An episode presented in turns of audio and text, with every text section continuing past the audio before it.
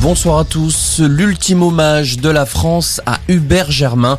Le dernier compagnon de la Libération a été inhumé cet après-midi dans la crypte du mémorial de la France combattante au Mont-Valérien. Une cérémonie en présence d'Emmanuel Macron. Le chef de l'État a déposé une croix de Lorraine sur le cercueil. Le taux d'incidence du coronavirus en forte augmentation en France, plus 44% en une semaine. Il s'élève désormais à 90 cas pour 100 000 habitants contre 62 cas la semaine dernière. Une incidence en hausse dans toutes les régions françaises. C'est en Corse, dans les Pays de la Loire et en Provence-Alpes-Côte d'Azur que les taux sont les plus élevés. De son côté, l'Agence européenne du médicament vient de donner son feu vert à deux traitements du coronavirus par anticorps, notamment le Ronaprev, déjà utilisé en France, autorisé en accès précoce.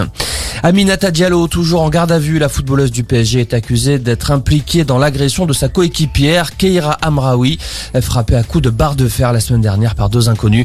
Aminata Diallo continue de nier toute implication dans l'agression, mais selon un proche de l'enquête, la piste de la rivalité sportive est notamment explorée.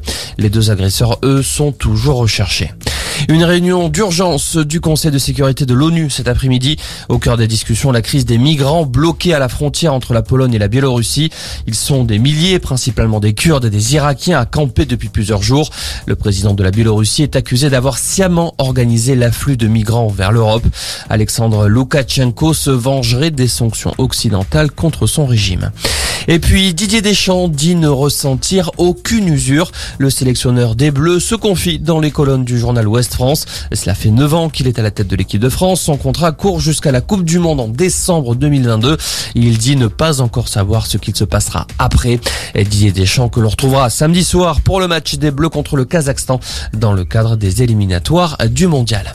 Voilà pour l'essentiel de l'info. Excellente fin d'après-midi.